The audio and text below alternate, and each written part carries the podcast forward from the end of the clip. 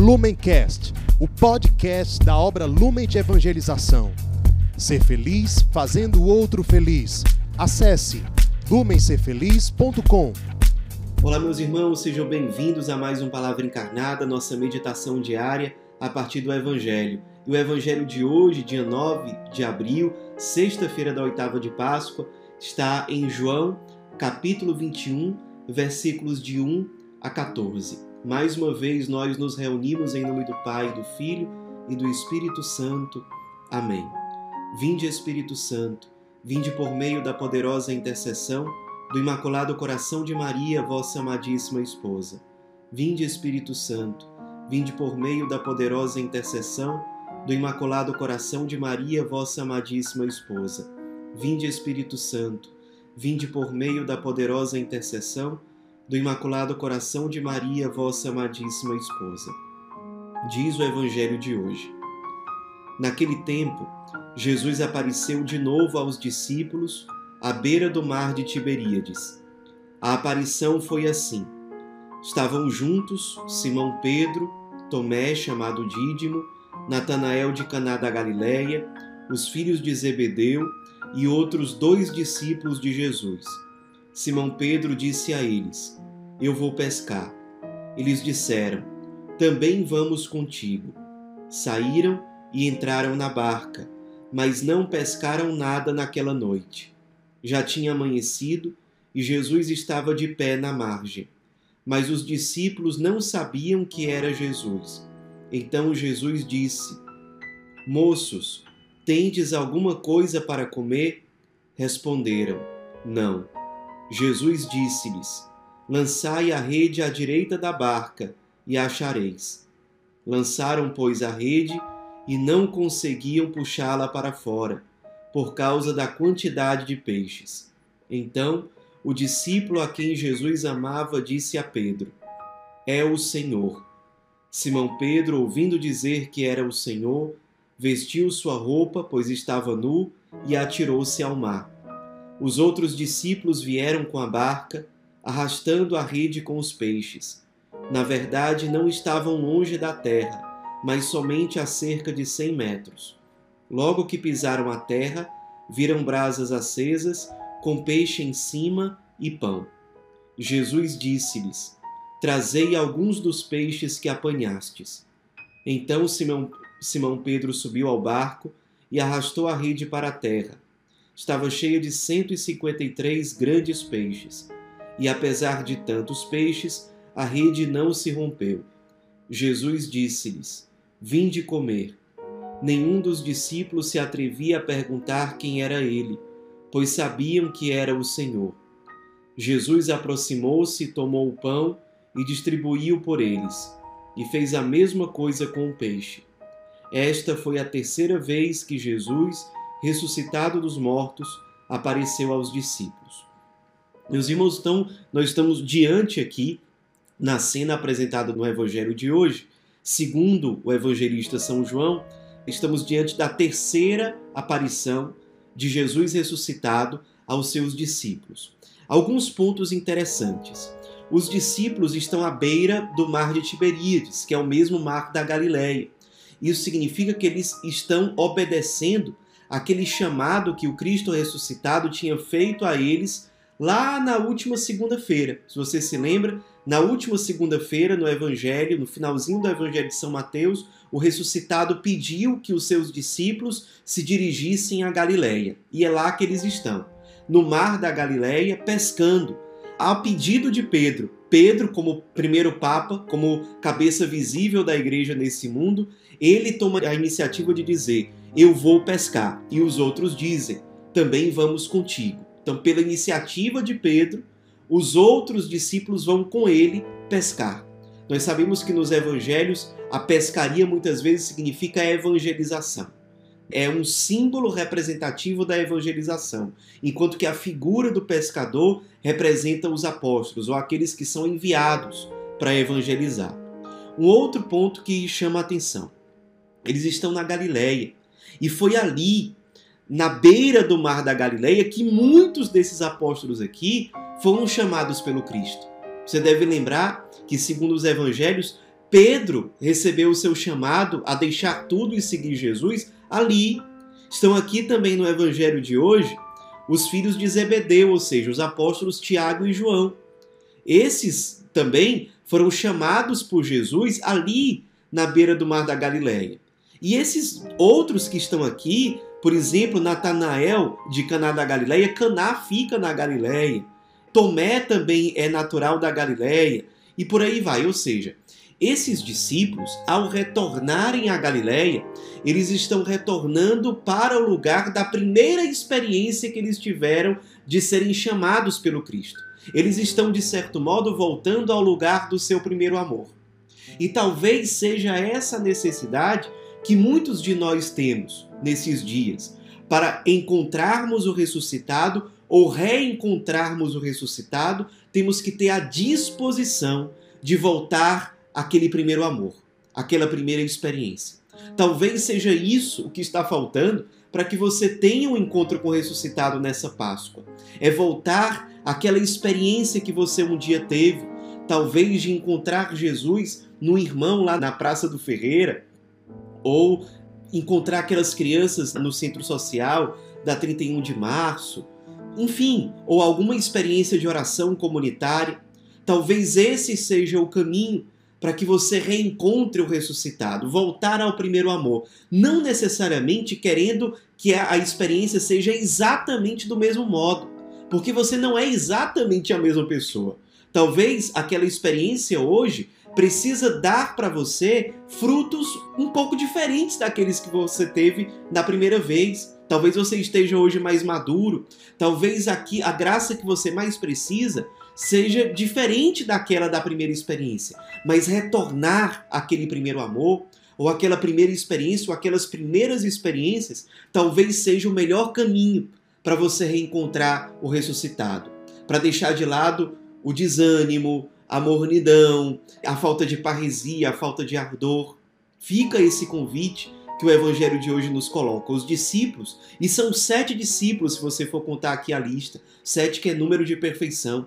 Os sete discípulos, eles estão voltando, de certo modo, à experiência do primeiro amor. Estão voltando ao lugar da primeira experiência que eles tiveram de serem chamados por Cristo para deixar tudo. E aí, durante uma noite de pescaria, eles acabaram não pescando nada. Jesus ressuscitado aparece para eles, eles não sabem que é Jesus. Jesus aparece para eles pedindo alguma coisa para comer. Vocês têm alguma coisa para comer? Como tantas vezes Jesus se apresenta na nossa vida, dizendo: Dai-me de comer, eu tenho fome. Jesus está aparecendo para eles perguntando: Vocês têm alguma coisa para comer? Claro que o ressuscitado ele não tem mais fome, mas é uma ocasião que ele está dando, uma desculpa que ele está utilizando para fazer com que os discípulos tenham uma experiência. E aí, interessante, os discípulos passaram a noite inteira pescando e não deu certo. Mas a partir do momento que eles escutam a palavra do ressuscitado e a colocam em prática, os frutos da evangelização aparecem. Nessa passagem, os padres da igreja explicam: a barca representa a igreja e a igreja ela está no mar o mar representa o mundo, a agitação, aquilo que é perigoso, aquilo que é muitas vezes intocável, aquilo que gera muitas vezes agitação. É o mar. Pedro representa a suprema autoridade da igreja, aquele que teve a iniciativa de chamar os outros para a pescaria. O número de peixes, 153, representa o número daqueles que são chamados. Interessante. São Jerônimo, comentando essa passagem bíblica, ele diz que 153 é exatamente o número de tipos de peixes que existiam nessa época no Mar da Galileia. E, pelo menos segundo me disseram na viagem que eu fiz alguns anos atrás para a Terra Santa, ainda hoje os cientistas dizem que essa é a quantidade de tipos de peixes que existem ali. Isso para dizer que todos os tipos de pessoas são chamadas a serem evangelizadas. O anúncio da salvação, o anúncio do evangelho é para todos os tipos de pessoas. E os pescadores, claro, representam os apóstolos, aqueles que são chamados a evangelizar, que são enviados por Cristo. Interessante que o Cristo ressuscitado, ele aparece na terra. Ele aparece no chão, aparece em lugar firme. Isso para dizer que o ressuscitado, ele já na vida eterna, já no paraíso, já junto do Pai, ele representa a paz, ele traz a segurança. Ele não está mais na agitação. Ele que passou pela cruz já venceu o mundo. Ele está em terra firme. E os discípulos eles encontram o ressuscitado num lugar de terra firme, num lugar de segurança, de confiança, onde não existe mais aquela agitação, a angústia, a ansiedade. Eles estão em paz diante do ressuscitado. O sentimento é de segurança, é de tranquilidade, é de serenidade, é de amizade com o ressuscitado. E aí, isso nos ensina também que para evangelizar, nós temos que estar em sintonia com o ressuscitado. A gente pode, com toda boa vontade, evangelizar por nossa própria iniciativa, com as nossas próprias forças, mas é claro que não vai dar certo. A evangelização ela dá frutos quando nós nos colocamos na intimidade com o ressuscitado, escutando a sua voz. E você, no seu apostolado, na sua missão, você tem procurado escutar a vontade de Deus? Você tem procurado equilibrar a missão com a oração, com a escuta da palavra, com o encontro íntimo com o Cristo ressuscitado? Será que você está simplesmente fazendo coisas, fazendo, fazendo, fazendo no ativismo e tem deixado de escutar a voz do Cristo, de ter intimidade com Ele? A passagem bíblica de hoje nos lembra isso. Onde está? Que lugar você está dando na sua vida, no seu projeto de vida, para escutar a voz do ressuscitado, para ser dócil a ela, a indicação dela. E uma última coisa que eu queria chamar a atenção sobre o evangelho de hoje. Certamente a gente, a gente estranharia muito se uma pessoa nos dissesse o seguinte: olha, Jesus apareceu para mim, teve uma aparição extraordinária. E a gente perguntaria: olha, como foi essa aparição? E a pessoa diria: olha, ele apareceu para mim e ele acendeu uma fogueira e preparou peixe assado para que a gente comesse. A gente estranharia: meu Deus, mas uma coisa tão solene como uma aparição vai ser desse jeito, Jesus assando peixe para a gente comer.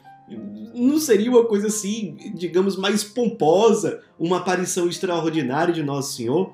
Mas o Evangelho de hoje tem uma sabedoria. E aqui tem dois pontos. Primeiro, o próprio Evangelho de São João diz que Pedro negou Jesus três vezes perto de uma fogueira, enquanto ele se aquecia junto de outras pessoas. Jesus está acendendo uma fogueira para dar a Pedro a oportunidade de se redimir. E a continuação direta da passagem de hoje é exatamente Jesus perguntando a Pedro três vezes: Pedro, tu me amas? E Pedro dizendo: Senhor, tu sabes que eu te amo. Para se redimir das três negações que ele fez em relação ao Cristo. E uma outra coisa: Jesus quer nos ensinar no Evangelho de hoje que ele ressuscitado é capaz de se apresentar na nossa vida a partir das situações mais simples do cotidiano. Nós somos chamados a ser a presença do ressuscitado, aliás, a partir das situações simples do cotidiano. Situações extraordinárias existem na nossa vida, mas elas são extraordinárias. Elas não estão acontecendo toda hora. O que está acontecendo toda hora na nossa vida são situações simples do cotidiano, e é nelas que nós somos chamados a ser o ressuscitado em primeiro lugar. O critério para saber se nós estamos sendo ressuscitados ou não, não é, ou pelo menos não o critério principal, que as pessoas saibam, tenham consciência de que nós estamos sendo a presença do ressuscitado. Porque muitas vezes, quando Jesus aparece, inclusive na passagem de hoje, quando ele aparece ressuscitado, as pessoas não sabem, não têm consciência, mas é o ressuscitado.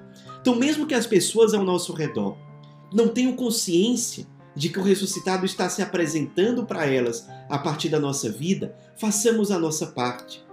E fica o exercício espiritual para você fazer hoje.